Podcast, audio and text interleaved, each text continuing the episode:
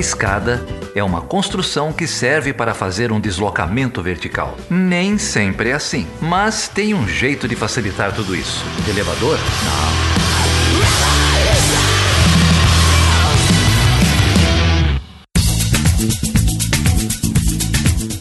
Seja bem-vindo e seja bem-vinda a mais uma edição do Chutando a Escada. Eu sou o Geraldo Zaran. E eu sou a Carol Pavese. E aí, Carol, tudo bem? Não, né? Mas vamos lá. Tá tudo indo. Vamos aguentando aí mais uma semana, última de, de, no, de outubro, aí, antecedendo as eleições dos Estados Unidos, né? Então acho que semana que vem a gente vai ter é, novidades, talvez. Aí a gente te entrevista, Geraldo faz um programa com você. É verdade. Semana que vem nos Estados Unidos, daqui 15 dias aqui nos, nos municípios no Brasil, né? São Paulo, entre eles, onde a gente está.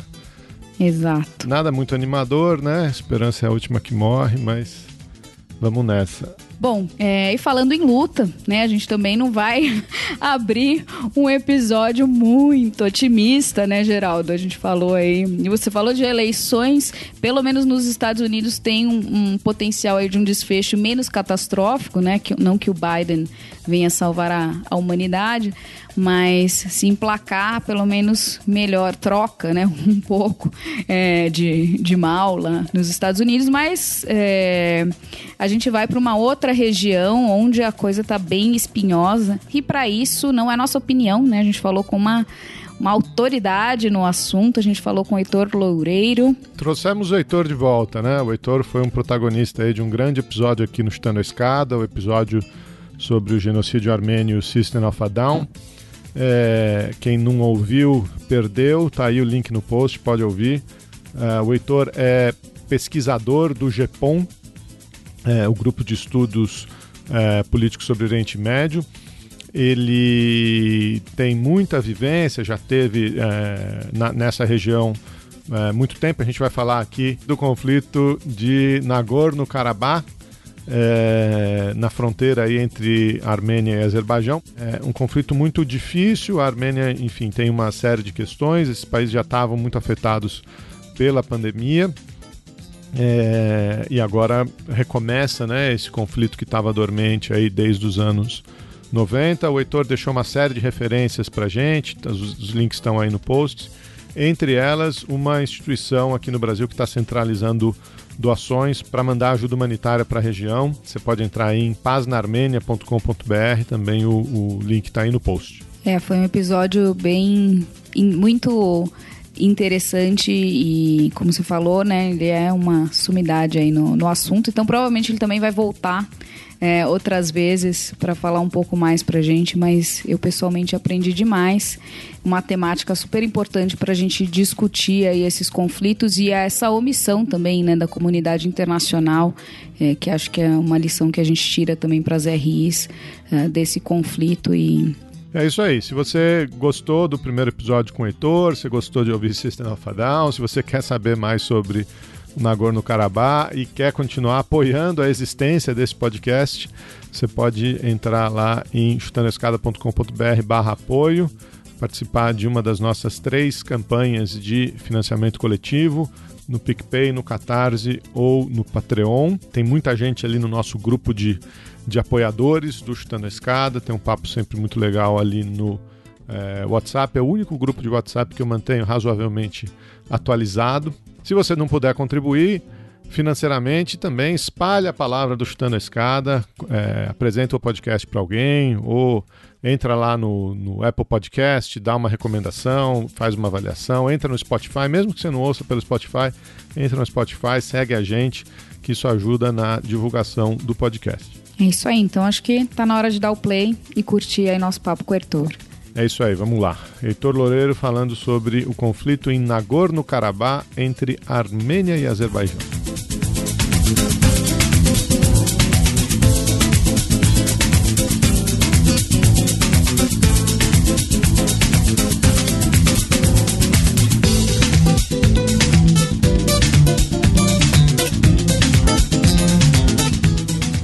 recebemos aqui um grande amigo do programa, responsável por um dos nossos episódios mais ouvidos, mais aclamados pela audiência, o Heitor Loureiro. Heitor é doutor em História pelo Nesp, pesquisador do GEPOM, o Grupo de Estudos e Pesquisa em Oriente Médio, pesquisador associado lá do GEPOM. Fala, Heitor, cara, tudo bem? Beleza, gente, tudo bem? Tudo bem, Carol, Geraldo? O Onde Política tá rolando ainda, cara? Tá rolando, eu tô atrasado essa, esse mês porque, né, tá muita coisa acontecendo, mas tá rolando todo, todo mês um episódio, o nome é Política, lá no feed do Onden Podcasts, né? Onden é o acrônimo de O Nome Disso é Mundo. E aí eu chamo um pessoal bacana para trocar uma ideia sobre política de maneira mais ampla, né? de maneira não política né, partidária brasileira, mas temas que, que, que também podem ser é, ouvidos ou lidos através da política. Né? Há pouco tempo a gente fez um podcast junto com o Lucas Leite, do Em Dupla com Consulta, sobre é, a Lady Gaga, né? o clipe do 911 e tal. Então, sempre que tem alguma, alguma coisa que a gente pode puxar, estamos lá no O Nome Disso é Política. Heitor, obrigado por você atender nosso convite, cara. Aquele episódio que você gravou com a gente foi muito legal mesmo. A gente usou como desculpa é, falar sobre o genocídio armênio, mas o bacana mesmo era escutar as músicas do Sistema Fadal, né?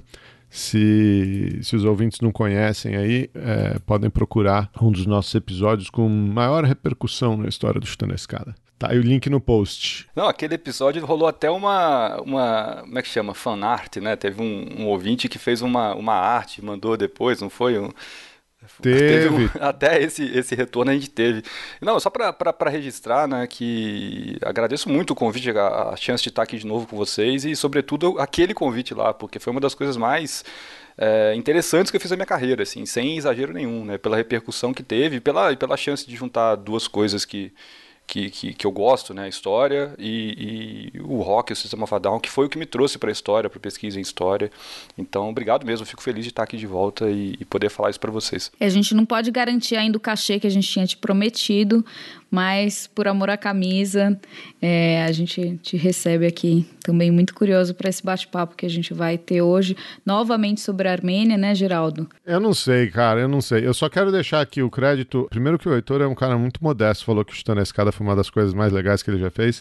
O cara é, é, é autor, publicado, dá curso a toda hora aí, está, está, está levantando demais a nossa bola.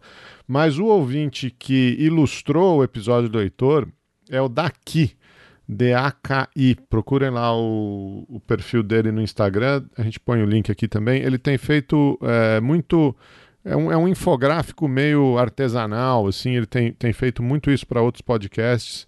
Um trabalho bem legal, vamos dar isso, desse, essa força aí para ele. Agora, sobre o papo hoje, Carol, é, eu não faço ideia, cara, porque o Felipe que fez esse convite, né, deu o cano na gravação, ele falou para mim assim: Ô Geraldo, vamos chamar o Heitor para falar do Nagorno-Karabakh?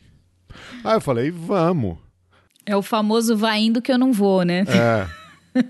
Agora você me pergunta o que é Nagorno-Karabakh. Eu não faço a mínima ideia. Então, Heitor, a palavra é sua. Explica pra gente o que está acontecendo aí. Eu acho que o Felipe deu perdido porque ele ia saber que. Ele sabia que eu, que eu ia estar insuportável aqui por conta da ascensão do Flamengo. É, e, enfim, né, talvez tenha sido isso. É, Nagorno-Karabakh, né, Geraldo? Baita nome, é, estranho é, espinhoso, de difícil pronúncia e que fica num lugar que ninguém sabe muito bem onde.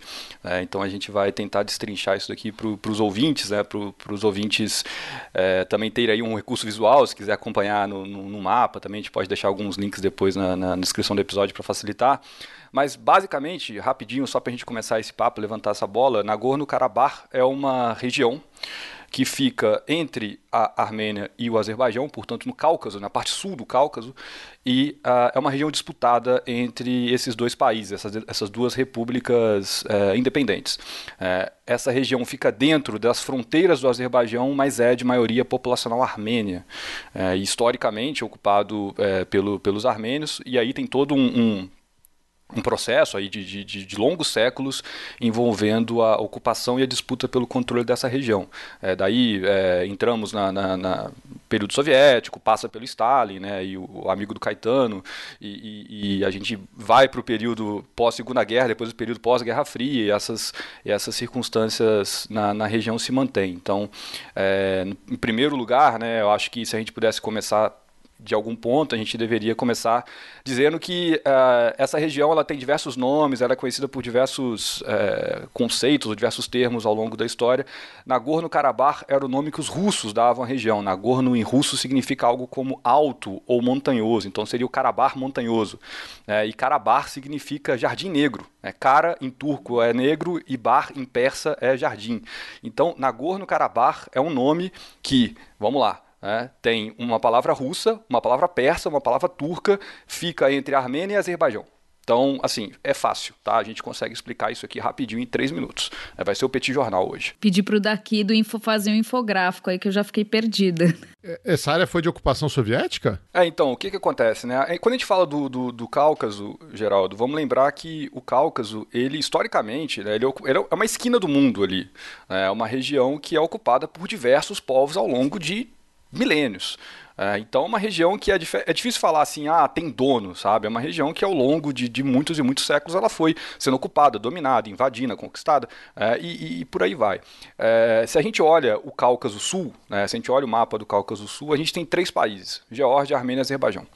É, e no Cáucaso Norte, aí a gente tem a Rússia, mas dentro do, do, do, da área do Cáucaso Norte russo, a gente tem Daguestão, Ossétia, Tchetchênia, Circássia, né, e todos aqueles, aqueles nomes que a gente, né, o, o ouvinte mais acostumado com, com, é, com, com noticiário de política internacional já ouviu falar sobre alguns desses, desses casos. Inclusive vocês aqui no Chutando Escada tem é, um episódio sobre a Guerra da Geórgia, a questão ali envolvendo é, o conflito com a Rússia em 2008 e coisa e tal. É, mas essa, por que eu estou falando disso? Porque o Cáucaso Sul, quando a gente fala de Armênia, Geórgia e Azerbaijão, a gente não consegue entender exatamente a pluralidade de povos e culturas que tem ali.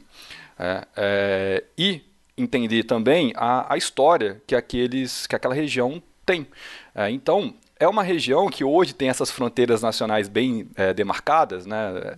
mas é uma região que, por, por anos, né? e aí se a gente pegar é, o século XIX, a região dividida entre Império Russo e Império Persa, é, e o século XX, é, com a, a, a, União Soviética ali, a gente tem muitas vezes esses povos vivendo em regiões diferentes. Então era muito comum nós termos armênios vivendo no que hoje é o Azerbaijão e no que hoje é a Geórgia, azeris vivendo no que hoje é a Armênia e hoje é a Geórgia, e por aí vai vai. Então, uma região de, de difícil é, é, é, entendimento se a gente olhar só para as fronteiras nacionais atuais. É, agora, o, a questão toda, é, e talvez a gente possa começar por aí, é que quando da sovietização do Cáucaso, né, do, do, da, da, ocupação bolchevique do Cáucaso em 1920, a gente tem é, uma tentativa de organização é, daquela região a partir de um governo central. É, e aí, essa região de Nagorno-Karabakh, que os armênios chamam de Artsakh, é, é o nome armênio para a região, é o nome antigo é, da região, é, ela é, é, cedida ao Azerbaijão. Ela é cedida ao Azerbaijão, uma região de maioria populacional armênia, ainda que tenha naquele momento uma participação importante é, azeri, é, ela é cedida ao Azerbaijão. Isso causa é, alguns problemas, é, ainda ali nos primeiros dias do, do, do né, da, da, da, formação soviética na região, mas isso vai estourar, sobretudo, no final dos anos 80, com a crise geral da União Soviética. É, então, essa, essa guerra que está hoje sendo travada, né, a guerra de Nagorno-Karabakh, ela tem origens muito antigas. Ela tem origens é, que, para a gente simplificar aqui, ela remonta ao início da União Soviética, mas se a gente for mais atrás, a gente consegue achar é, raízes mais profundas é, que dividem armênios e azeris. É, e aí a gente pode ir para questões religiosas, para questões culturais, para questões políticas e, e, por aí, questões linguísticas, aí por aí vai. Então vamos fazer um paralelo aqui para o ouvinte, é, Heitor. União Soviética, né? União das Repúblicas Socialistas Soviéticas. Geórgia, Armênia e Azerbaijão eram repúblicas dentro da União Soviética, não é isso? Perfeito. E aí você está dizendo para a gente que o território que era é, tradicionalmente ocupado por ar armênios foi cedido para a República Soviética do Azerbaijão. Um pouco parecido com o que a, a, a própria União Soviética fez com a Crimeia, né, que cedeu a Crimeia para a Ucrânia. Fazer essas, essas reorganizações territoriais entre as próprias repúblicas da União Soviética, não é isso? Isso. É, no primeiro momento, a Armênia, a Geórgia e Azerbaijão elas entram como uma república só. Dentro da União Soviética, né? República Soviética da Transcaucásia. Depois é dividida em três. E a Armênia é a menor das 15 repúblicas socialistas soviéticas. Beleza. É, é, até aí tudo bem. A questão é o seguinte: é, o mapa da Armênia, se a gente olhar para o mapa da Armênia hoje, ele parece um martelo. É, ele parece um martelo porque ele tem uma parte maior em cima e embaixo o cabo. É, e nessa, nessa parte do cabo, é, se a gente é, pegar o, o, o, martelo com as nossas mãos, a gente tem é, o, o, Azerbaijão, porque o Azerbaijão ele, ele é um território descontínuo, ele tem a parte principal do Azerbaijão, daí tem justamente o cabo do martelo da Armênia, nessa imagem que eu estou fazendo, e do outro lado a gente continua tendo o Azerbaijão, que é o território de Nakhichevan, mais um nome complexo para a gente aqui. O que, que acontece ali nos anos 20 do século 20? o é, Comissariado do Povo da União Soviética, daí vem a figura do Joseph Stalin, é, resolve dar ao Azerbaijão, à República Socialista Soviética do Azerbaijão, o controle de Nakhichevan, que também era uma, uma, região habitada por armênios e azeris, ainda que houvesse maioria populacional dos azeris na região, e o território de Nagorno-Karabakh a República Socialista Soviética do Azerbaijão. É, e aí, por que, que se faz isso? É, normalmente a explicação fácil, é, Geraldo e, e, Carol, é falar o seguinte: ah, porque é, o Stalin ele queria é, dividir para dominar. Né? Então, ele queria entregar para, para o Azerbaijão, um país é, de maioria muçulmana xiita, um território de maioria cristã. É, dessa maneira, ele poderia enfraquecer é, o, o, Azerbaijão e as elites políticas do Azerbaijão naquele momento é, e dar uma diluída né, no, no, no, grupo étnico-religioso do Azerbaijão. E, da mesma maneira, ele enfraquecia a Armênia, porque ele dava uma parte importante do, do que seria território armênio, aqui aspas aéreas que eu estou fazendo, né, é, para a República do Azerbaijão. Não que isso esteja errado, mas isso é parte da resposta. Qual que é uma outra resposta possível que a gente pode, que a gente pode traçar? Havia uma preocupação da Geórgia, dos bolcheviques georgianos, e o Stalin ele é de origem georgiana, né, é, de que se os armênios tivessem é, a posse de Nagorno-Karabakh e de Nakhichevan, que é a outra região que eu comentei, essa região que envolve o Cabo do Martelo, os armênios também poderiam reivindicar regiões da Geórgia onde os armênios haviam uma presença populacional importante, né, como a região de Javar, que é uma região é, é, da, da Geórgia atual. Então, nesse sentido, há também esse interesse dentro das próprias repúblicas soviéticas do Cáucaso, de organizar ali a região de uma maneira que a Armênia não fique forte demais, é, e que haja um certo equilíbrio político dos, das três repúblicas. Isso às custas da, da, da, da vida da, das pessoas, né, da, organização das pessoas. É, só que Nagorno-Karabakh ele fica dentro da República Socialista Soviética do Azerbaijão como uma oblast, ou seja, como uma região autônoma. Então, é, faz parte do Azerbaijão, do Azerbaijão soviético, mas tem certa autonomia. É, então responde a, a, a, um ordenamento próprio e tal. É, lógico que essa autonomia não, não, não faz da, da, da Oblast uma república é, socialista autônoma, como era Azerbaijão, Armênia e Geórgia naquele momento, mas tem alguma autonomia. Então é dado esse status diferenciado. É, então é, eu acho que por aí a gente consegue continuar a nossa, a nossa viagem aqui pelo Cáucaso.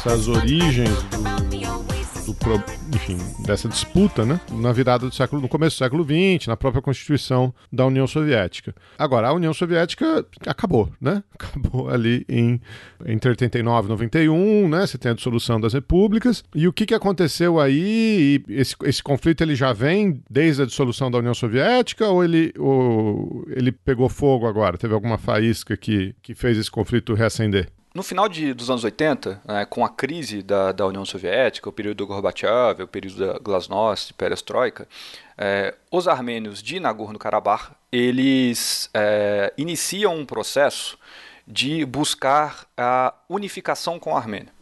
Já que Nagorno-Karabakh era uma oblast, né, dentro do, do ordenamento é, jurídico soviético, é, eles teriam autonomia para decidir o seu próprio destino dentro da União Soviética. Então, nesse contexto, é, em 88 surge um, um movimento dentro de Nagorno-Karabakh, dos armênios de Nagorno-Karabakh, que eram a maioria populacional ali, e aqui quando eu falo maioria, eu estou falando aqui cerca de 70% da população, né, para que eles deixassem a República Soviética do Azerbaijão e fossem unidos à República Soviética da Armênia. É, esse movimento vai tomando corpo, vai tomando forma, vai tomando né, tamanho é, dentro de Nagorno-Karabakh e é, é, recebido muito mal em Baku. Né? Baku é a capital do, do Azerbaijão. E é, começa então um embate entre os armênios de Karabakh, né, dessa região que a gente está falando, e é, o governo em Baku, mas também os azeris de Karabakh, ou seja, a população do Azerbaijão muçulmana, xiita, né, de, de, de, cultura, de, de etnicidade é, azeri, que também vivia ali. Né, que não queria que né, é, aquela região onde eles morassem passassem a, passasse a ser parte da Armênia. Eles queriam continuar é, juntos é, do governo em Baku. É. E aí é, há todo uma, um movimento dentro de Nagorno-Karabakh para que isso aconteça, um movimento político, um movimento é, de, de, de, buscar que o, o, o soviete da região é, encaminhasse essa votação, de que é, houvesse uma, um plebiscito, né, portanto, uma, uma aprovação popular, uma, uma consulta popular para que esse território deixasse de ser parte do Azerbaijão e fosse integrado à Armênia, e isso tudo passa. É, então, o, o, os, os, deputados da região aprovam essa, essa integração, é, o referendo popular também aprova, e aí, com boicote azeri, né, isso os, os, os azeris sempre falam, eles, eles não participaram desse processo, mas também né, não, não, eles eram minoria, então eles perderiam de qualquer maneira, eles não participaram para não legitimar um processo que eles acreditavam que, era, é, que não era legítimo. É, e a coisa vai mais ou menos por esse caminho. É, enquanto isso, nós temos em Yerevan, capital da República da Armênia, uma série de manifestações manifestações que é, querem incentivar que os seus compatriotas do outro lado da fronteira se integrem à, à, à região. Né? É, e, por outro lado, em Baku nós temos manifestações de azeris querendo que o território de Karabakh seja é, mantido no Azerbaijão soviético. E aqui, vocês me permitam fazer um, um, um adendo. Né? É, para os armênios, é, a região de, de, de Artsar, que eles chamam, né, de, de Karabakh, é uma região que eles ocupam há milênios. É, eles, os armênios reivindicam que eles são é, oriundos dos povos de Urartu. Os povos de Urartu são os povos que, que tiveram origem ali no, no, no entorno é, do, do, Monte Ararat. Então tem toda aquela mitologia que os armênios seriam descendentes de, de, de Noé, né, após o dilúvio, coisa e tal, e depois os povos indo-europeus e tal. É, então eles, eles reivindicam que eles são autóctones daquela região né, que eles são dali, que eles nasceram ali, que eles são dali. Aí eles falam, nós somos nossas montanhas, né? então as montanhas de, de, de são, somos nós. É. Enquanto isso, o, eles veem os azeris como turcos. Ou seja, povos que chegaram das estepes asiáticas, posteriormente chegaram dominando, invadindo, ocupando aquela região, é, e que ali se instalaram posteriormente. Então, os armênios vão sempre falar: olha, nós temos aqui na região de Karabakh mosteiros que são do século XI, do século XII. Nós temos aqui, é, isso aqui está né, na, na, nossa história, isso aqui faz parte da, da nossa, da nossa né, ancestralidade. É, a, da mesma maneira, o, os azeris eles olham para a região de Karabakh seja o Baixo Karabakh, né, seja o Alto Karabakh, Nagorno Karabakh, como também uma região que eles têm raízes ali. Né, eles têm, afinal de contas, tem, tem uma coisa aqui, viu, gente, que, que, que sempre me incomoda, né, porque muitas vezes o discurso nacionalista armênio vai falar, nós estamos aqui há 3 mil anos, né, é, como se a ocupação é, é, do, dos azeris na região, né, ou dos povos que antecederam os azeris fosse recente, mas também é de mil anos, 800 anos, né, então essa coisa do primus ocupandi, é, ao meu ver, não tem muito é, razão de ser.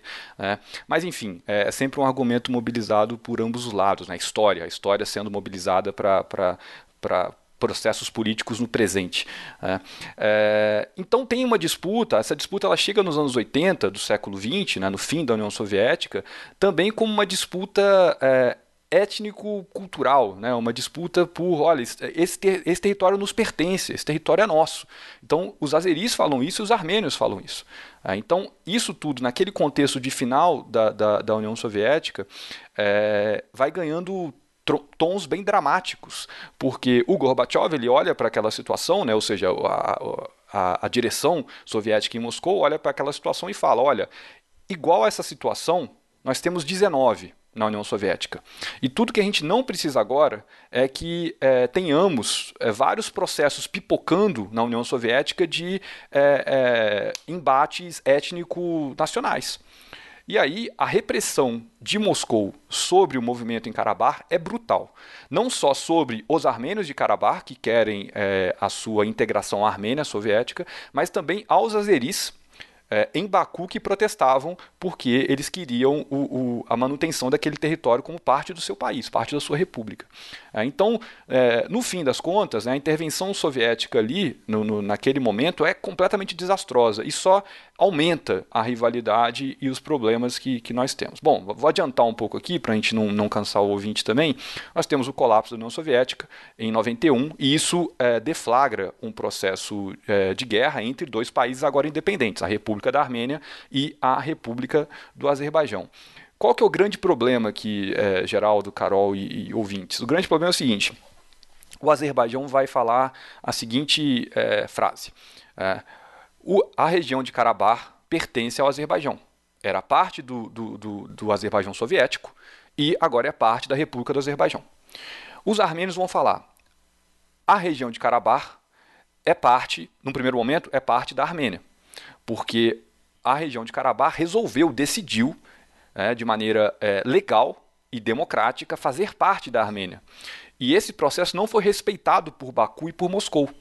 Então, é, essa manutenção de Karabakh dentro do Azerbaijão foi ilegal do ponto de vista do direito soviético e do direito internacional.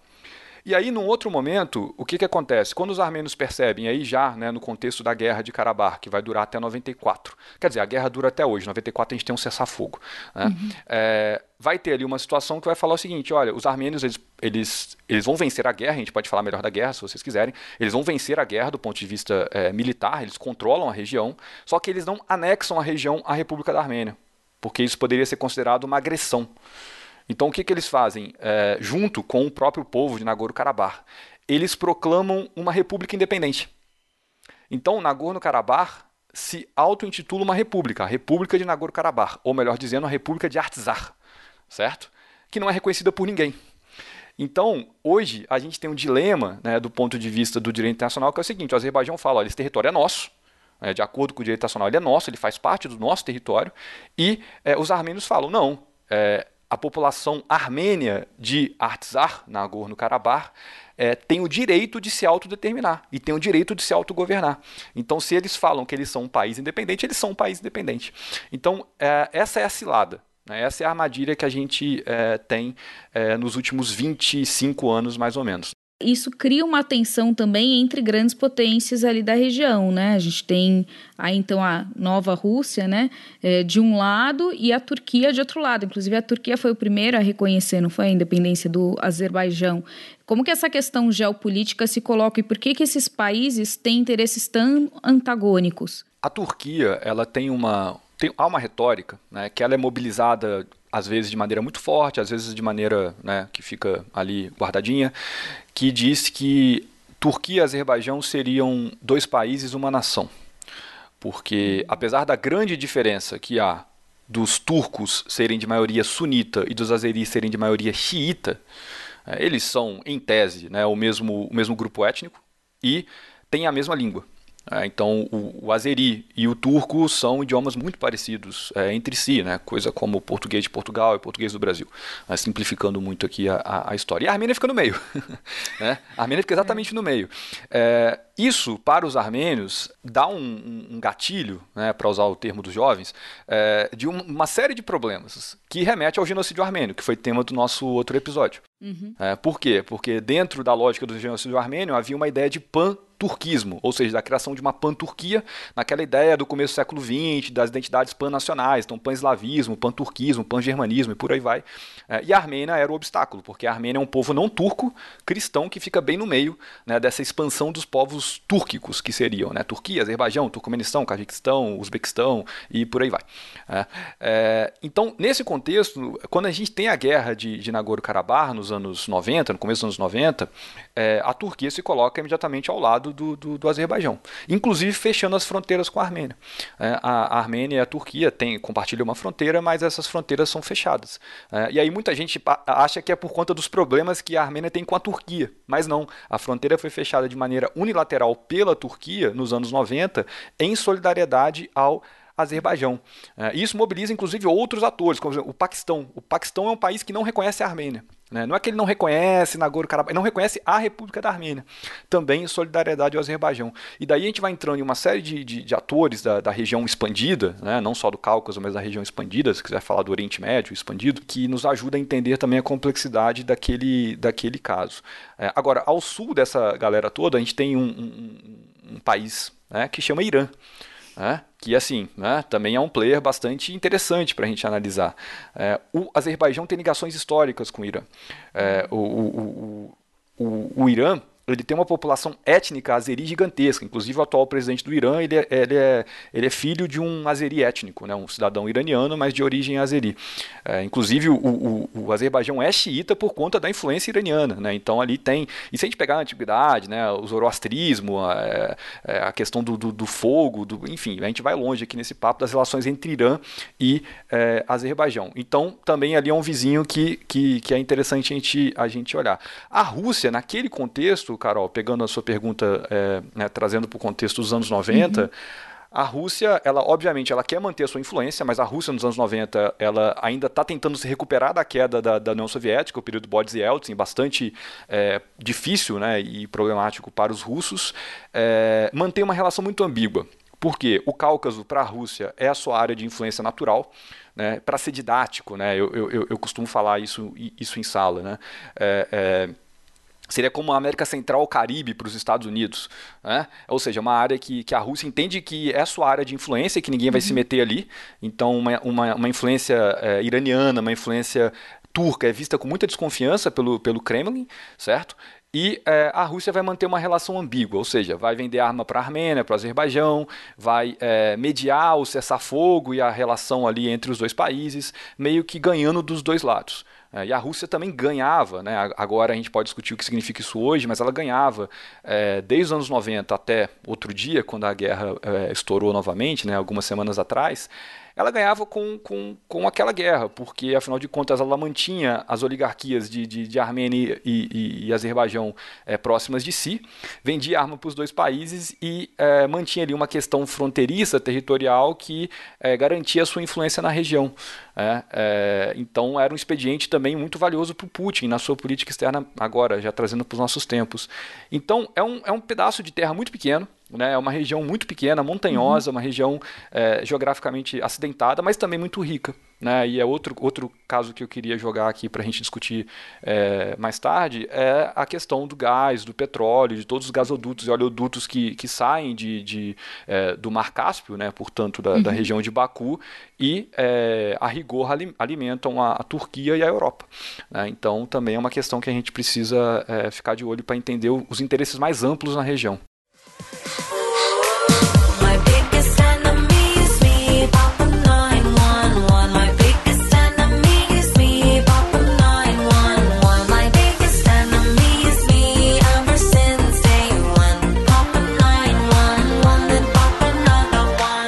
Então a gente tem, né, só ver se eu, se eu entendi aí. A gente tem essa ruptura, né, com a dissolução da União Soviética, você cria esses dois estados e aí tem essa aí dá-se início um conflito que tem um cessar-fogo em 94, né, quando não se reconhece o direito de independência e de pertencimento, então, dos armênios no Azerbaijão, né? E aí você já tem a Turquia puxando de um lado, fechando barreiras, e o, a Rússia se posicionando um pouco mais ali, é, dando munição para os dois lados, né? Porque o conflito era interessante, mas se tentando garantir sua reserva de mercado ali, de influência é, política e econômica para blindar da influência forte da Turquia eventual e do Irã.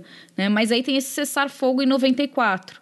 O que, que acontece nesse ato? Porque aí a gente vê agora de novo, né? Teve uma tentativa de se chegar num acordo, inclusive de paz, no ano passado, não foi isso? Com a eleição de novo presidente, e isso deu em nada, né? Agora a gente viu o, o, efe, o efeito contrário. Então, o que, que aconteceu nesse ato aí, desse cessar-fogo de 94, para agora, quando tudo aparece, é, tudo aparenta ter, ter se perdido no sentido de de se chegar a uma solução pacífica aí. O que acontece é que em 94, quando o cessar-fogo ele é assinado, os armênios, como eu, como eu disse, eles tiveram uma a vitória militar no conflito. Né? Então, é, não, não houve um, um, um, tratado de paz e nada que colocou fim à guerra, mas os armênios eles ocuparam, eles dominaram né, é, militarmente é, a região de Nagorno-Karabakh, que era ali a região em disputa, a região central né, nessa disputa, mas também os armênios ocuparam territórios adjacentes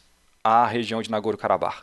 Ou seja, os armênios eles controlavam, controlam ainda alguns desses territórios, que são territórios reconhecidamente azeris. Então, isso se deu por conta de, de, de uma necessidade dos armênios de manterem posições estratégicas para a defesa de Karabakh. É, porque se eles, na, na, retórica armênia, se eles não ocupassem essas terras, eles não conseguiriam manter é, a, a, a região que eles realmente queriam, que era é, Nagorno-Karabakh. É, qual, qual, que é a questão? A Nagorno-Karabakh não está, é, ele está na região, na parte oeste do Azerbaijão, quase colado na Armênia, mas ele não está colado na Armênia. Essa região ela está separada da Armênia. Então, é, não faz fronteira, Nagorno-Karabakh não faz fronteira com a Armênia. Tem uma faixa territorial ali curta, mas existe, que é a região de Lachin. Então, é, se os armênios não controlassem essa região, eles não conseguiriam ter passagem né? já que não pode ter voo, né? não existe voo para Nagorno-Karabakh. Há um aeroporto em Nagorno-Karabakh que não funciona porque o Azerbaijão fala, olha, qualquer avião que passar aqui eu vou derrubar. Né? Então, é, os armênios controlam uma região maior do que a região que originalmente reivindicavam como sendo essa república de Nagorno-Karabakh. É, e isso é uma, uma, uma humilhação para o Azerbaijão. É, e isso está na, na, na, no cerne das negociações é, que tem ali origem em 94. Por quê? A Armênia, de certa maneira, ela ganha uma carta na manga, ou algumas cartas na manga, porque ela controla um território é, além do que é, estava em disputa. É. e o Azerbaijão não reconhece é, o, o, a autonomia daquele território. Então a gente cria uma situação que é muito paradoxal. Por quê? Primeiro, a gente tem a criação de um grupo Tá? Um grupo que vai negociar, que vai fazer ali as vezes de negociadores, que é o famoso grupo de Minsk, é, que é um grupo da, da, da, da, Conferência de Segurança e Cooperação da Europa. É, esse grupo de Minsk ele tem três, não sei como chama isso em português, co-chairs, né? ou seja, três é, dirigentes, né? que, que são é, Estados Unidos, França e Rússia. É, e aí, o Azerbaijão e a Armênia sentam-se à mesa com esses três negociadores para tentar chegar a uma solução. É, a Armênia fala: olha, a gente precisa ter mais um, mais uma parte envolvida aqui, porque afinal de contas, Nagorno-Karabakh é uma república autônoma. Né? Então, a, a, o povo de Nagorno-Karabakh tem que ter voz aqui no grupo de Minsk, e o Azerbaijão não aceita porque aí seriam né, do, do, dois votos armênios ou duas vozes armênias contra uma. Então fica essa disputa né, que faz o grupo de Minsk existir, mas ser inoperante. É, ele não, não, não tem nenhuma, é, nenhuma efetividade, ou pelo menos é uma efetividade muito baixa nos últimos anos. É, a Armênia tem esses territórios é, ocupados do Azerbaijão, que a Armênia reconhece que é parte do Azerbaijão, mas que ela mantém ocupada é, por conta da, da, da, sua necessidade estratégica de manter o seu território, né, ou melhor, o território que armênios é, é, é, vivem, habitam em Nagorno-Karabakh. E aí fica essa coisa, né? a Armênia pede que o Azerbaijão reconheça a independência de Karabakh, o Azerbaijão fala não, o Azerbaijão pede que a Armênia é, libere os territórios ocupados, é, a Armênia fala não, e fica esse impasse né, essa questão é, que ficou congelada por, por, por, alguns anos, né, por mais ou menos 25 anos, e estourou agora mais recentemente. Aqui, né, por, por escopo de, de, tempo, de recorte que a gente está fazendo, eu estou passando batido por uma série de pogroms, massacres, extermínios, acusações de limpeza étnica de ambos os lados. E aí entra propaganda, entra é, lobby internacional para reconhecer o massacre, e, e uma, enfim, daí a gente vai para um, um outro podcast, mas é, não é simples simples. É, não é apenas uma questão por terra, é, o, por território que eu digo, né, por, por, por, um pedaço de terra. E, aliás, né, esse pedaço de terra é mais ou menos duas vezes o tamanho do Distrito Federal. Só para gente, aqui do Brasil, né? Só para a gente ter uma ideia do que, que a gente está falando em termos territoriais. Ou seja, é um lugar pequeno. E quantos habitantes, Heitor? Antes desse conflito atual, 150 mil. É, 95% armênios. Ou seja, é um, né, isso aqui para São Paulo né, é uma piada. Né? O número de vítimas de Covid no Exato, Brasil. Exato, no Brasil. Né? É, então, é, mas, mas aí que tá. Qual que é a questão? Para os armênios, não é uma guerra por território. Os uhum. armênios falam, isso é uma guerra pela nossa existência. Porque os armênios dizem que se o Azerbaijão controlar de fato Nagorno-Karabakh, eles vão querer unificar o território do Azerbaijão com Nahitchevan, que está do outro lado do Cabo do Martelo que eu disse mais cedo. Então, é, pensando de novo no mapa da Armênia, esse tal do Cabo do Martelo é uma faixa que de uma fronteira a outra são 40 quilômetros. 40 quilômetros, Geraldo, nos meus dias bons de, de, de, de pedal eu fazia brincando assim, em duas horas, né? Agora, né, com essa cara de pandeiro que eu adquiri na, na, na, na quarentena, né, esse, é, né, e, a, a, o sedentarismo eu já não garanto, mas assim, Faz 40 quilômetros é nada, né, é nada, assim, é ridículo. Então, o, o, os armênios falam, essa é uma guerra pela nossa existência. Hum. É, se os azeris vencerem esse conflito, a gente vai sofrer um novo genocídio. E aí vem, opa, genocídio é com quem? Genocídio é com os turcos. E aí o Erdogan, lá do outro lado, né, hoje, está falando, opa, eu sou parte interessada nesse conflito. Então, é, uma série de, de, de, usos da história e de lembranças e de memórias e de questões que vão sendo trazidas à tona hoje em dia, que vão dando camadas e camadas e camadas de complexidade.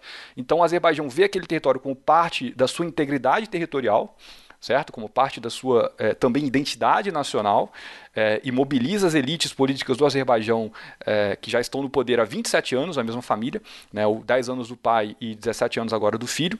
Né? E a Armênia vê isso como um, uma questão de existência. Né? Se, se os armênios perderem Karabakh, os armênios vão sofrer um novo genocídio. Os armênios vão, é, a frase que eles sempre lembram, né, é, estarão lendo a última página da sua história. É, e aí a gente entra em, em, questões variadas. Mas que zona, hein, Heitor? É, rapaz, Cáucaso faz o, os Balcãs parecer tranquilo, viu? Você descreveu muito bem aí uma luta identitária, uma luta histórica, você usou o termo que não é só por território, né? Mas a gente tem algum outro interesse escondido ali? É, essa é uma, uma região com algum recurso mineral, com algum recurso natural é, importante? Você mencionou aí os oleodutos, né? Tem alguma coisa nesse sentido? O Azerbaijão é a terra do fogo, né? The Land of Fire. Vocês devem lembrar de ver isso nas camisetas de times de futebol da Europa nos últimos anos. É, ou seja, é um país é, rico em, em, gás e petróleo. É, a terra do fogo, é, ali o Mar Cáspio é uma região tão abundante em hidrocarbonetos que, né, na, na, antiguidade, as pessoas que ali habitavam achavam que era uma expressão divina. Né? E daí vem o zoroastrismo, o culto do fogo, né? porque, afinal de contas, esses campos de gás eles explodiam, né? era um fenômeno da natureza aquilo. Então, é uma região riquíssima em, em recursos naturais. Nos anos 90, o Azerbaijão usa muito bem desses recursos naturais, é, dos hidrocarbonetos, para fazer a sua, a sua economia deslanchar. É, e ali nos anos 2000, né, com o boom das commodities, que a gente conhece tão bem, é, o Azerbaijão ele consegue atingir índices econômicos bastante interessantes. e ele exporta esses hidrocarbonetos para o Ocidente. Então, é, só que esses gasodutos e oleodutos, né, que, que, que, saem de, ali do, da região do, do, do Mar Cáspio, eles ter, teriam uma linha reta se eles atravessassem Nagorno-Karabakh, a Armênia, e chegassem na Turquia. Só que para não fazer isso, esses gasodutos e oleodutos sobem para sobem a Geórgia, né, então fazem ali é, Baku, Tbilisi, e daí entram na Turquia é, pelo nordeste da Turquia. Então eles dão uma volta é, na Armênia para não passar pelo território de Nagorno-Karabakh e é, Armênia. Então nesse sentido, né, algumas pessoas indicam que a guerra de Karabakh é também uma guerra para que o Azerbaijão possa passar é, gasodutos e oleodutos por aquela região, ainda que seja uma região montanhosa e tal, é, mas não exatamente aquela região, mas uma região ao sul de Nagorno-Karabakh, que é uma região que os armênios ocuparam durante a guerra. É, isso cortar o caminho ali e deixar, deixar esse caminho mais, é, mais barato né, para que esses recursos cheguem na Turquia. E aí a gente tem nos últimos anos uma expansão do, do, do né, da, da, venda de, de, gás e petróleo é, do Azerbaijão para a Turquia e coisa e tal.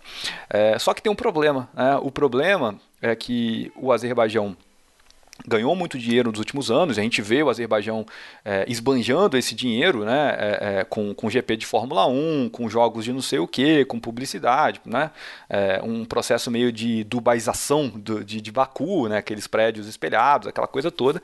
Né, E é, nos últimos anos, o Azerbaijão sofreu o mesmo problema da Rússia e de outros países, porque a queda do preço das commodities e a queda do, dos hidrocarbonetos. Então, é, alguns analistas entendem que nos últimos anos né, o Azerbaijão é, percebeu que ele precisaria resolver essa situação de Nagorno-Karabakh o quanto antes porque essa, essa situação é, já durou tempo demais e que se esperasse um pouco mais pode ser que a coisa é, não tivesse solução, não tivesse volta. Então hoje, é, em 2020, a gente conseguiu uma tempestade perfeita, é, que é o seguinte, né, o Azerbaijão com esse desejo de resolver a situação do ponto de vista militar, já que as negociações estão emperradas há, há, décadas, já podemos falar isso, né, uma, um mundo né, que talvez a gente tenha esquecido, mas está vivendo uma pandemia, né? Então, é, todos os países estão sofrendo com a pandemia. A Armênia, Geórgia e Azerbaijão não é diferente. Eleições nos Estados Unidos, né, que tira ali o, o qualquer tipo de, de, de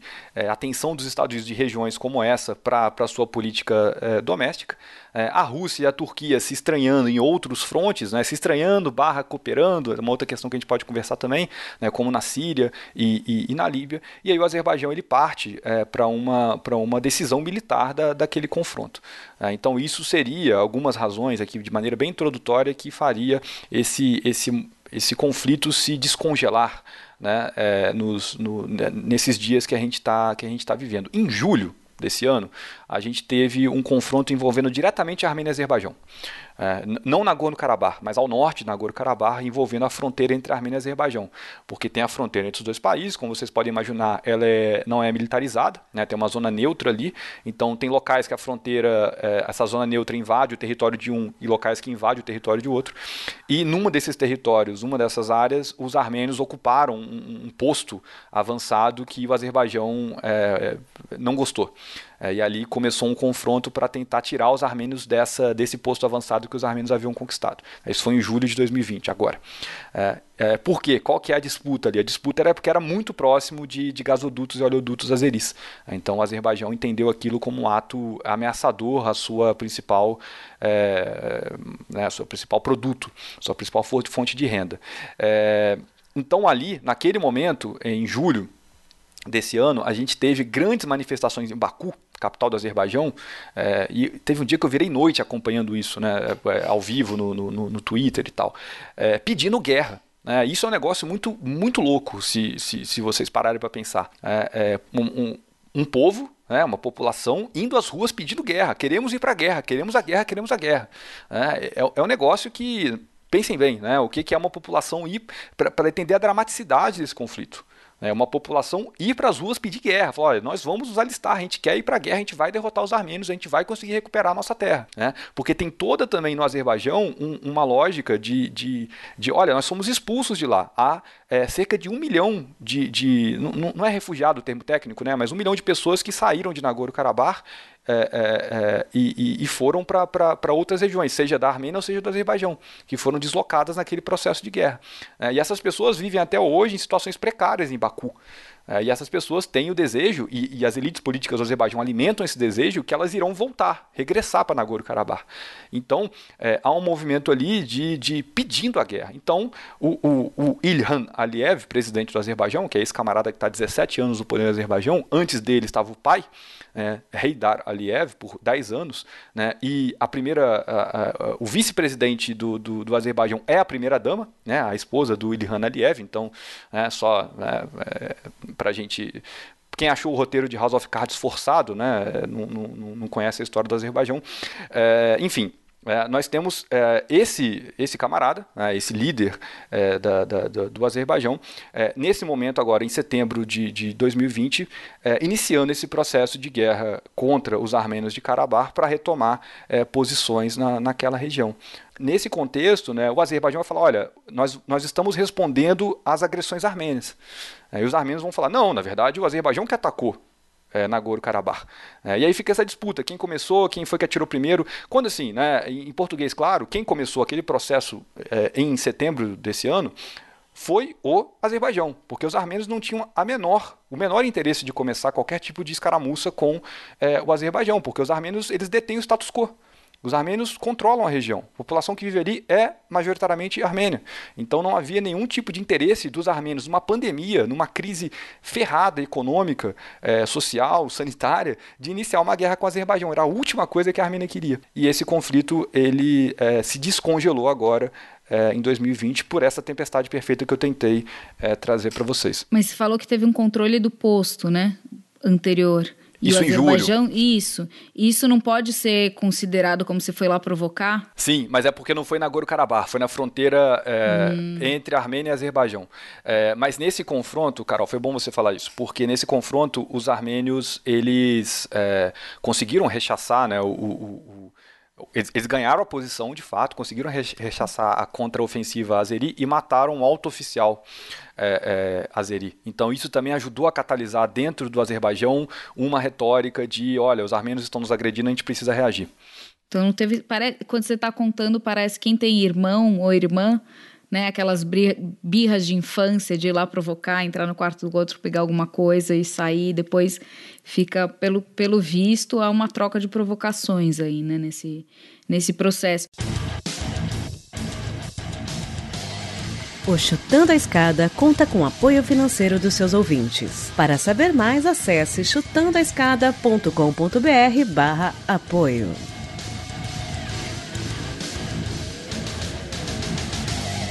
Mas a gente teve uma eleição recente na Armênia, não teve? Isso não mudou, não deixou um pouco mais democrático, não aproximou um pouco mais, sei lá, da diplomacia aí do, do Ocidente? A gente teve em 2018 a chamada Revolução de Veludo, ela poderia entrar naquelas revoluções coloridas, né? Revolução é, é, rosa, revolução laranja, revolução das tulipas, mas ela tem algumas diferenças. É, porque a Armênia, ela quando se torna independente em 91, ela tem na presidência o Levon Ter Petrosyan, que era um dos principais líderes do movimento Karabakh, o movimento pela uhum. unificação de Karabakh. Depois, quando ele deixa o poder, entra o Robert Kocharyan, que era de Karabakh e havia sido presidente de Karabakh antes. Depois o Robert, o Robert Kocharian era um cara com um trânsito livre em Moscou, né? então é um cara muito próximo dos interesses de Moscou. Ô, Heitor, quando você fala Karabakh, é Nagorno-Karabakh, né? Não, não, ou tem uma região da própria Armênia que também chama é Baixo Karabakh? Não, é, eu, eu, tô, eu tô usando como sinônimos, desculpa. Tá. Mas eu, é, é, tem, tem algumas nuances, mas eu estou usando aqui como sinônimos. Tá, e esse, e esse líder, ele tinha sido líder em Nagorno-Karabakh, isso. E depois também na Armênia, foi eleito na Armênia. Quer dizer, tem a Exato. É, dupla cidadania, ou sei lá, a mesma cidadania, enfim. É, é isso. É porque, é porque, assim, na prática, né, quem, quem nasce em Nagorno-Karabakh recebe cidadania armênia. É, o passaporte é armênio, o dinheiro é armênio, a língua é armênia, é tudo armênio, é, ainda que esteja em território, é, entre aspas, azeri. É, mas, Geraldo, é, o, seu ponto é, é, interessante porque era aí que eu queria chegar. Os três primeiros presidentes da Armênia são ligados a Nagorno-Karabakh. Ou seja, a Nagorno-Karabakh e a, a, a guerra de Nagorno-Karabakh é fundamental para a Armênia, para a política armênia. Então, as elites políticas que vão sucedendo na, na, no governo da Armênia, na verdade, é uma oligarquia, né? São, são, tem diferenças entre si, claro, né? mas são pessoas que estão mais ou menos ligadas a Nagorno-Karabakh e também aos é, interesses russos na região. Em 2018 isso muda, porque em 2018 a gente tem é, numa... O que aconteceu em 2018? Né? O, o Sérgio Sarkisian, que é o terceiro presidente que eu iria comentar, que também é de Nagorno-Karabakh, e se torna presidente da Armênia, ele mete o Putin. Né? Meter o Putin é um conceito que, que eu já, já estabeleci como válido para as relações internacionais. Que é aquela coisa, depois que você não pode mais ser presidente, porque ficou feio, né? você vira primeiro-ministro, muda o sistema político e continua mandando. Né? Ele faz isso na Armênia. E isso acontece em 2018. Só que daí há uma reação popular muito forte, é, ele não consegue se sustentar e quem é, vence essa... essa essa disputa é um camarada chamado Nicole Pachinian. O Nicole Pachinian, ele é um outsider. Tudo bem, ele era parlamentar, ele era próximo de uma dessas figuras, mas ele, é um, ele não é um cara ligado às oligarquias da Armênia, pós-soviética, que tem conexões com a guerra de Karabakh e coisa e tal. É, ele não é, ele é um cara diferente. Então ele é um cara que para Moscou é uma grande incógnita. E aí a gente tem um problema. É, porque é um, é um camarada que o Kremlin olha com desconfiança. Ele não vai chegar a romper com o Kremlin, como, como aconteceu com, com a Geórgia, como aconteceu com a Ucrânia. É, ele, não, ele não vai ter uma. uma é, com o Kirguistão, ele não vai ter uma postura é, de, de, de, ruptura com o Kremlin, porque ele. ele né, um, camarada inteligente, ele sabia que isso significaria perder o único aliado que a Armênia tem que é a Rússia.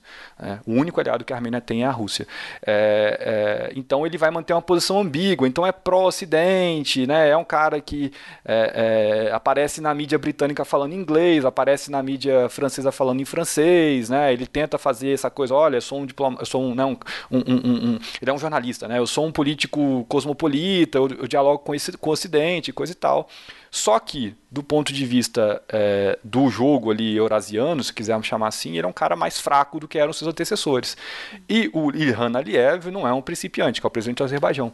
É, não é um principiante. Então ele também aproveita essa fragilidade é, do governo da Armênia, e aí não uma fragilidade tanto interna, porque o Nikol Pashinyan ele tem muito apoio popular, já que ele é, subiu ao poder com o apoio da população, essa chamada Revolução de Veludo, que aí pega lá o nome da Tchecoslováquia, porque é uma revolução sem violência e coisa e tal.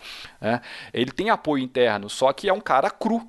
É, por assim dizer, na questão da guerra de Karabakh. É, só para fechar esse ponto, a gente teve dois dias atrás né, uma reunião entre os últimos três ex-presidentes da Armênia e os últimos ex-dois presidentes Nagorno-Karabakh. Ou seja, sem o, sem o primeiro-ministro da Armênia atual. Isso mostra como que ele está né, tá isolado e como que ele está é, tá perdido é, nesse conflito. Então hoje, né, nesse momento que a gente fala, o grande medo é, é, dos armênios, sobretudo da diáspora, né, inclusive muitos colegas, muitos amigos, é que o, o, o Nicole Pashinyan ele não, este, ele não tem uma estratégia para lidar com, com, com a guerra. A única estratégia que ele tem é ficar dizendo: olha, nós não vamos sofrer um novo genocídio, nós vamos vencer os turcos, nós vamos vencer esse eixo feito entre Ankara e Baku, né, é, nós, é, Deus vai nos ajudar, né, porque aí vem a questão religiosa sendo instrumentalizada e coisa e tal. É, é mas assim, enquanto isso, os drones é, israelenses que o Azerbaijão comprou a, né, a, em, em, lotes e lotes e lotes continuam fazendo estragos é, na, na, na, no, no, nas forças de defesa armênias e também na população civil. Né? Então é uma questão muito, muito, muito delicada. Isso tudo no quintal da Europa, né? Então, como que a União Europeia, a OTAN e, e outros atores aí não, que não partilham fronteiras, mas que têm um interesse na estabilidade na região, tem se posicionado? É, a gente teve nos últimos, nas últimas semanas aquela, aquele tsunami de notas de repúdio, né? Sem violência, vamos negociar, né? Aquela coisa que. Será que eles sabe... usam o mesmo gerador de nota de repúdio que o Rodrigo Maia, não? Podia, né? Aí põe no Google Translator, joga para o russo e tá tudo certo. Né? Todo mundo entende. É, que é um negócio completamente sem, né? sem efetividade. Né? É, agora, Vamos lá, né? vamos lembrar aqui de, de algumas condicionantes. É, assim, também não quero resumir a, a, questão a essa, a isso, né? mas é, vamos lembrar que a Turquia é parte da OTAN uhum. né? e a Turquia é aliada do Azerbaijão. É, e aí, aliado, não, a Turquia apoia, não, a Turquia é de fato aliada. A Turquia vende armas para o Azerbaijão, a Turquia fez um exercício militar gigantesco com o Azerbaijão é, em agosto desse ano e é, deixou no território azeri é, alguns caças F-16 que foram, estão sendo usados agora é, na guerra contra os armênios. É, ao mesmo tempo, a Armênia ela é parte da organização do Tratado de Segurança Coletiva que é, entre aspas, aqui a OTAN dos russos, né, que envolve Rússia, Bielorrússia, Cazaquistão, Kirguistão, Tajiquistão e Armênia. É, então, é, a gente tem uma situação interessante aqui, né, para ser, ser suave nos meus termos. É, ou seja, né, um, um conflito para uma região que é duas vezes o DF do Brasil, que é, tem por detrás é, a, a CSTO, né, essa organização do Tratado de Segurança Coletiva, e a, a OTAN. É, a União Europeia, é, ela essa coisa, né? Ah, vamos ver o que, que vai acontecer, vamos dialogar e coisa e tal. Tem um papel muito importante da França aí. É, o, o, Macron ele já foi várias vezes muito é, vocal é, em apoio aos armênios. Aí tem que lembrar tanto do peso gigantesco da comunidade armênia na França, muito forte, muito poderosa, é, e também que o Macron ele já tem problemas ali com, com, com, com Erdogan em outros carnavais, né, sobretudo na, na Líbia. Então, é, a, mas assim, né, a, a, Angela Merkel também fez uma nota de repúdio. A gente sabe que a Angela Merkel ela vai tentar sempre que possível é, mitigar a influência do Erdogan em, em, em outras esferas, inclusive dentro da própria Alemanha. É, então a gente vai tendo uma série de, de, de, de, de outras peças que vão é, compondo ali esse tabuleiro de, de, xadrez tão, tão complexo. É, é a Rússia é, a Rússia é a grande incógnita. Porque, é, na verdade, né, se a gente quiser ampliar um pouco esse olhar, a gente pode é, também ler a situação. De novo, não quero resumir a isso, tá? porque é uma guerra é, antiga entre Armênia e Azerbaijão é, ou melhor, entre armênios e é, Azerbaijão, porque tem né, a Nagorno-Karabakh não é exatamente a Armênia. É, então não, não quero resumir as grandes forças e explicar tudo de maneira macro. Tá? É, mas a gente tem a Turquia e a Rússia é, se uh, esbarrando em outros locais, como na Líbia e na Síria. É, também a gente precisa entender o papel do Erdogan nessa história de eh, ficar ali incentivando o Aliyev a é, iniciar esse processo contra Nagorno-Karabakh para que ele possa usar dessa retórica de é, um povo, dois países, vamos apoiar nossos irmãos azeris, vamos derrotar os nossos inimigos armênios, para com isso causar algum tipo de prejuízo à Rússia. Porque a Rússia tem na Armênia um aliado e a Rússia tem na Armênia uma base militar. Essa base militar ela fica a 10 quilômetros da fronteira da Turquia, fica na cidade de Gilmiri, no norte da Armênia. Ela fica muito perto da fronteira da Turquia, ou seja, uma base militar russa colada na fronteira da Turquia. Né? E a Turquia e a Rússia já estão ali brigando por outros territórios é, é, no mundo. Né? Então, é, também como que essa região está sendo usada num, num jogo de tabuleiro mais amplo. É, e, e, isso assim, a despeito dos interesses da população armênia que vive em Karabakh, a despeito dos interesses da, da, da população do Azerbaijão, é, e, e, como que essa guerra vem sendo mobilizada para contextos geopolíticos mais amplos.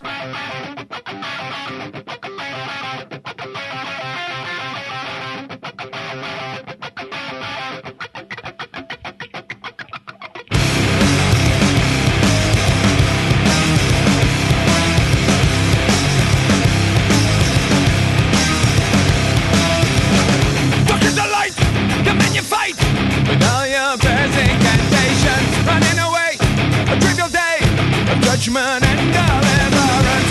soul, this monkey soul, a Gentile or a priest, who victored over the Celtics when the taken. Will fight the heathens.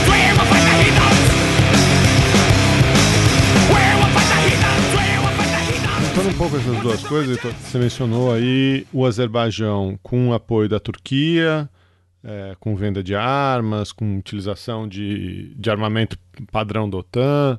Você mencionou é, a utilização de drones israelenses, né? a gente sabe do tamanho da indústria é, armamentista é, israelense.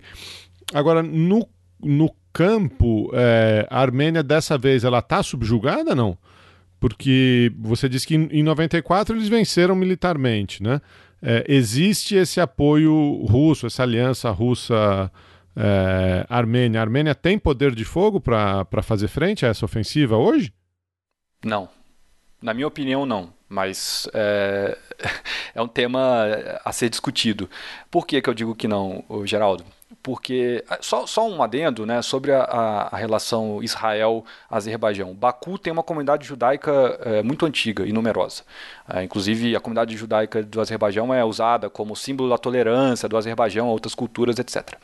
É, dito isso, a gente tem Israel é, sobretudo o governo Netanyahu, usando o Azerbaijão também como uma maneira de fustigar o Irã porque afinal de contas é, tem algumas especulações que dizem que a, a inteligência israelense usa a fronteira Azerbaijão-Irã para infiltrar é, agentes no território iraniano. Então tem uma importância é, estratégica para Israel e o Azerbaijão, além dos, dos laços históricos que unem é, os dois países. Dito isso, é, a, o Azerbaijão ele tem um poder de fogo, um poder militar é, que a Armênia não, não chega nem perto de ter.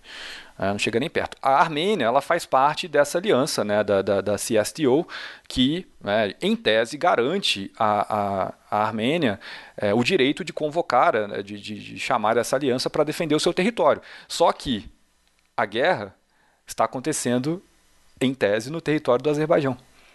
E o Azerbaijão ele, ele, ele, ele, ele trata a guerra como um, uma guerra de secessão, certo? Então, o Azerbaijão ele não ataca diretamente o território da Armênia, para não dar à Armênia a justificativa de convocar é, a, a, a, aliança é, militar com a Rússia. Agora, por mais que isso é, fosse feito, o, o Putin não vai entrar nessa, nessa história cobrando barato. Sabe? E vocês imaginam, eh, Carol, Geraldo e ouvintes, imaginam que a Bielorrússia faz parte dessa aliança. Vocês imaginam tropas saindo de Belarus ou Bielorrússia e indo para Nagorno-Karabakh defender é, uma centena de milhares de armênios? Isso não vai acontecer. É, se for acontecer, não vai ser barato. É, então, a Armênia está muito isolada muito isolado. Então, o que, o que, o que, tem sendo, sido feito nos últimos dias? Primeiro, a região de Nagorno-Karabakh, ou seja, a região, a região alta, montanhosa de Nagorno-Karabakh, é de dificílima tomada, porque é uma região montanhosa.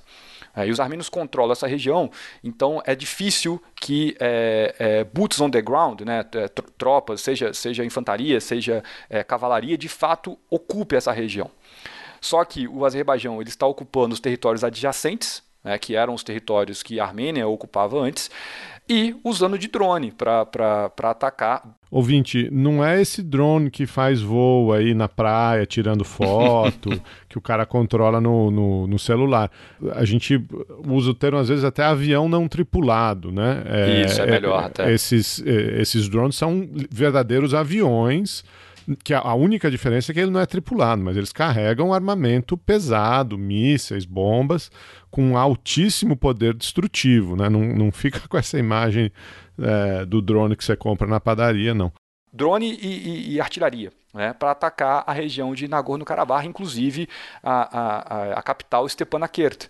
É, e também a cidade de Xuxi, que é uma cidade que os azeris é, era a cidade mais importante do Azerbaijão, mais importante até do que Baku, do ponto de vista cultural, intelectual. Então, na verdade, né, com, com, as novas técnicas de, de, guerra, com o uso de, de drones e tudo mais, é, o Azerbaijão, ao contrário dos anos 90, ele não precisa mais ocupar militarmente o território de Nagorno-Karabakh, porque se ele ocupa o entorno e fica é, atacando Nagorno-Karabakh com drones e artilharia, ele inviabiliza qualquer tipo de, de vida civil, né, de, de uma vida normal é, é, em Nagorno-Karabakh, é, obriga que a população armênia de Karabakh deixe aquela, aquela região e vá para a Armênia, que é o que está acontecendo. Né, você, vocês no começo do programa perguntaram quantas pessoas viviam em Nagorno-Karabakh, eu disse, antes da guerra, 150 mil, porque já tem estimativas que falam que agora há menos de 100 mil pessoas lá porque as pessoas estão deixando a região indo para a Armênia, porque né, ninguém quer viver é, é, em, em bunker é, né, por um tempo muito longo.